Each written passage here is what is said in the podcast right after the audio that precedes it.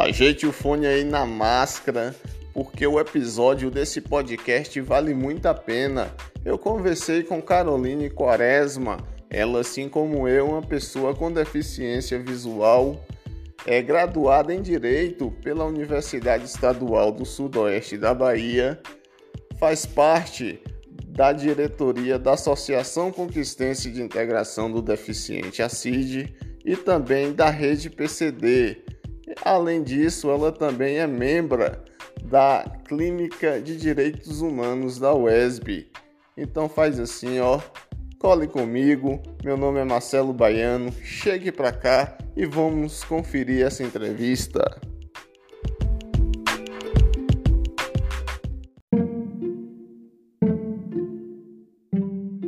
Caroline relacionou o machismo com o capacitismo e como essas duas formas de preconceito afeta diretamente a vida da mulher com deficiência.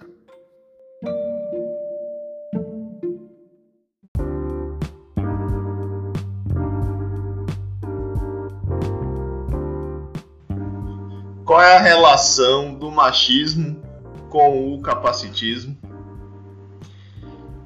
Então, Marcelo, é, é uma relação direta, porque machismo, ele é uma superioridade né, que o homem impõe na mulher, sobre a mulher.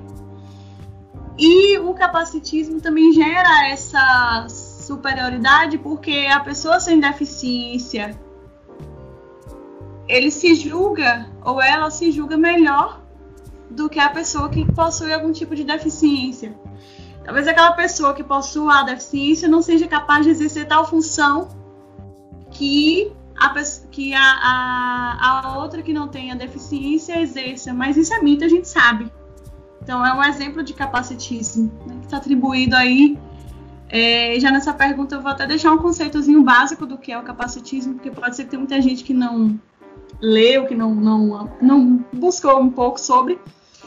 É, o capacitismo ele é um conceito relativamente novo, né? Que é atribuir as capacidades da pessoa com deficiência e ao padronizamento do corpo. Então, se a pessoa é cega, ela não é capaz. Se a pessoa é autista, ela não é capaz. E dentre tantos, tantos outros segmentos de deficiências. Então, diretamente o capacitismo ele ele está relacionado com essa questão do padronizamento do corpo. Então vem a questão da mulher, né, com deficiência. Será que essa mulher com deficiência para a sociedade capacitista é atraente? Ela não vai ser, porque é um corpo estranho, é um corpo diferente. Então, é, eu acredito que esteja ligado sim o machismo com o capacitismo nesse sentido de que o relacionamento afetivo entre homem e mulher mulher com deficiência, homem sem deficiência, é, na cabeça do, do todo e fora ou na sua grande maioria, vai dizer que o homem é guerreiro por estar se relacionando com uma mulher com deficiência, ele é um herói, ele é um anjo, ele é um protetor. Então a gente sabe que isso é capacitismo. E o machismo porque esse mesmo homem ele vai passar a, a se sentir dono daquela mulher por ela ter deficiência, por julgá-la incapaz de ter direito à voz, de é, não ter acesso à, à, denúncia, né, acesso aos órgãos de denúncia, talvez isso possa é, atribuir ao homem esse falso direito sobre a mulher com deficiência. Então, está diretamente atribuído, sim, relacionado.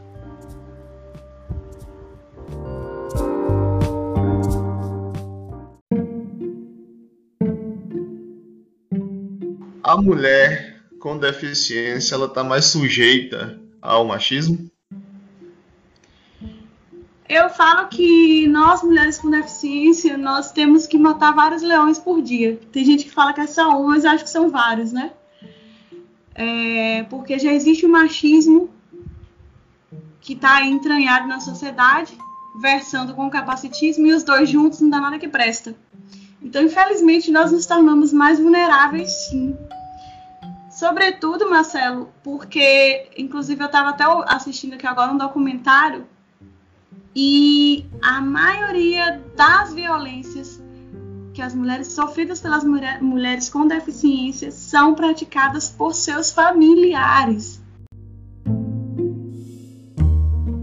homem acusado de ter mantido a filha no porão da casa por 24 anos e de ter tido sete filhos com ela, ouviu hoje o depoimento da vítima.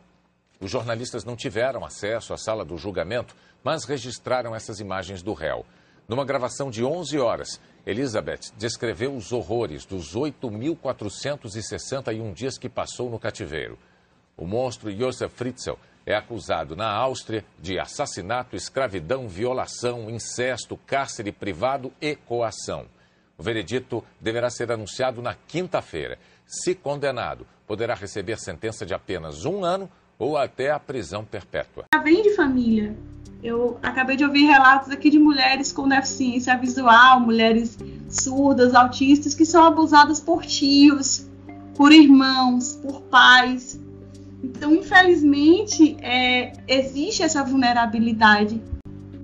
Por falta da informação, as mulheres são desinformadas e isso acontece porque elas não têm autonomia sobre si mesmas, não têm o direito ao seu corpo, então elas acabam sendo abusadas e silenciadas. Inclusive, esse é o nome, nome do documentário: Silenciadas. É, são mulheres com. É, mulheres cadeirantes, com espectro autismo, surdas, cegas, e relatam assim tamanho violências é, que elas sofrem, tanto é, patrimoniais, como físicas, psicológicas, sexuais. Então, essa vulnerabilidade existe, creio eu, porque, primeiro, que essa mulher que sofre esse tipo de violência, na sua grande maioria, elas não têm autonomia, elas não podem é, falar aquilo que sentem. Eu, eu vi um relato aqui mesmo de uma mulher surda que quando ela contou para a avó dela o que, que o tio estava fazendo, ela foi espancada pela própria avó. E depois da surra, a avó ainda disse a ela: se você mentir de novo, você vai levar outra surra. Então a gente percebe essa vulnerabilidade, essa falta de autonomia, né? lamentavelmente. O capacitismo ele é tão estrutural como o machismo?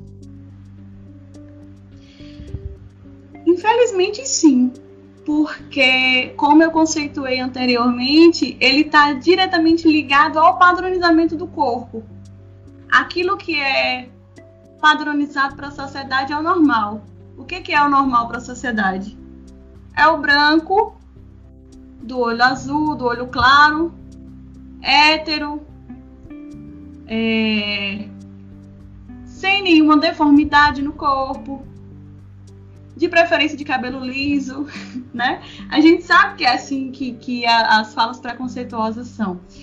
E a pessoa com deficiência, ela entra diretamente nesse despadronizamento. Nós somos fora, fora dos padrões. Tem pessoas com deficiência que não conseguem falar direito. Tem pessoas com deficiência que usam a cadeira de roda. Né? E, sobretudo, nós mulheres, porque é, é, muito olhada essa questão do se a mulher é atraente ou não, se a mulher é desejada ou não. Então, a gente é, percebe que o capacitismo ele é de longa data. Eu estava lendo um artigo essa semana que o capacitismo ele se origina lá na época de Hitler e existia um, um programa chamado Morte, Morte por Misericórdia. As crianças nasciam com deficiência e já eram direto para encaminhadas para serem é, assassinadas, segundo eles, né, idealizadores desse programa, é, as crianças não precisavam sofrer aqui na Terra, não precisavam crescer é, e viver com deficiência nenhuma. Então, assim, a gente já percebe que o termo, né, o termo capacitismo, ele é novo, mas a discriminação, o preconceito e a segregação sempre existiu. Então, eu acredito que sim, é estrutural. Sua visão, o que é preciso para começar a desconstruir o capacitismo e o machismo?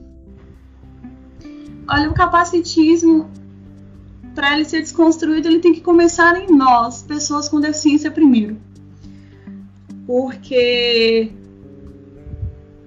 tal como o machismo, o racismo, ele acabou sendo entranhado em nossas mentes de que a pessoa cega é, era incapaz e que só servia para pedir esmola, a pessoa surda era só o móvel. Então, assim, nós crescemos, eu cresci ouvindo isso, de que a pessoa com deficiência, graças a Deus, não por parte dos meus, né, mas por parte das pessoas lá fora, que as pessoas com deficiência tinham que viver dentro de suas caixinhas, tinham que ser é, móveis de decoração ali nas suas casas e fonte de renda. Então, eu acredito que o primeiro passo para a gente combater o capacitismo é a pessoa com deficiência mostrar a cara, mostrar que ela tem direito à voz, mostrar que ela tem direito sobre seu corpo, denunciar violências, seja no sentido de violência doméstica, psicológica, patrimonial, que seja, mas tem que começar por parte das pessoas com deficiência, por parte das famílias, dos núcleos educacionais, procurarem saber mais sobre o capacitismo, como combatê-lo. E o machismo é as mulheres dizerem não, né? Não ao primeiro grito, não à primeira agressão física, não, não deixar nem acontecer a agressão física, eu diria.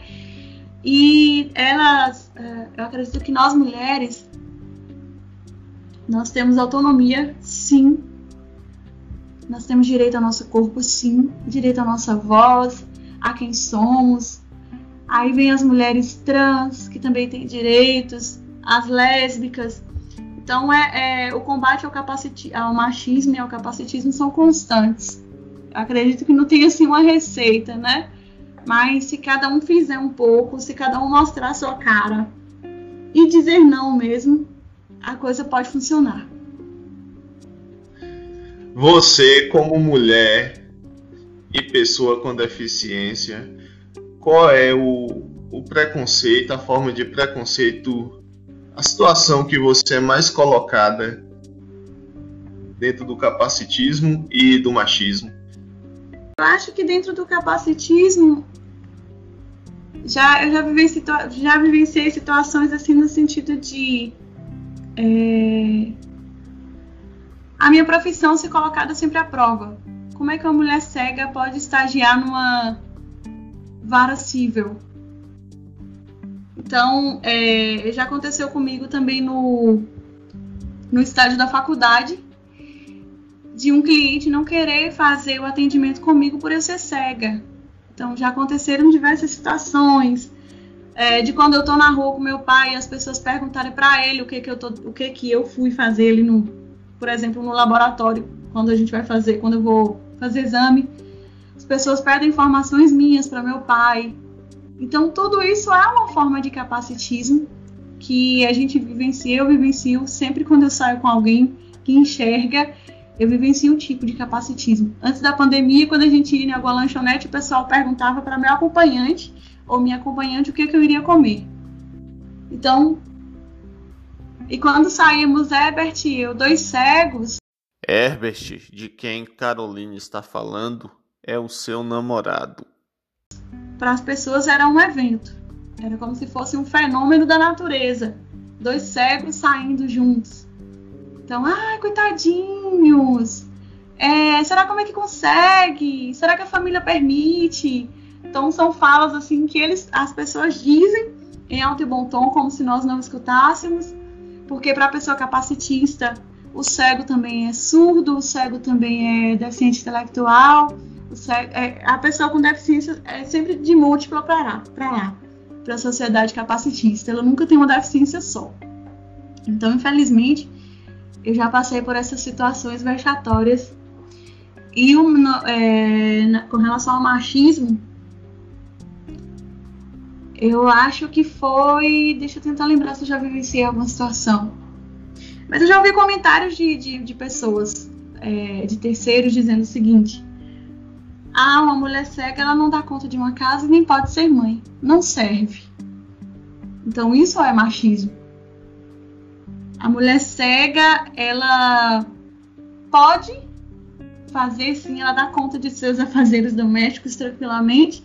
Só que nós, mulheres cegas, não somos, nós não nascemos para ser empregadas de ninguém, tal como as mulheres sem deficiência. Nós nascemos também para nos qualificarmos, para ter nossa graduação, nosso mestrado, doutorado, enfim, o que quisermos fazer.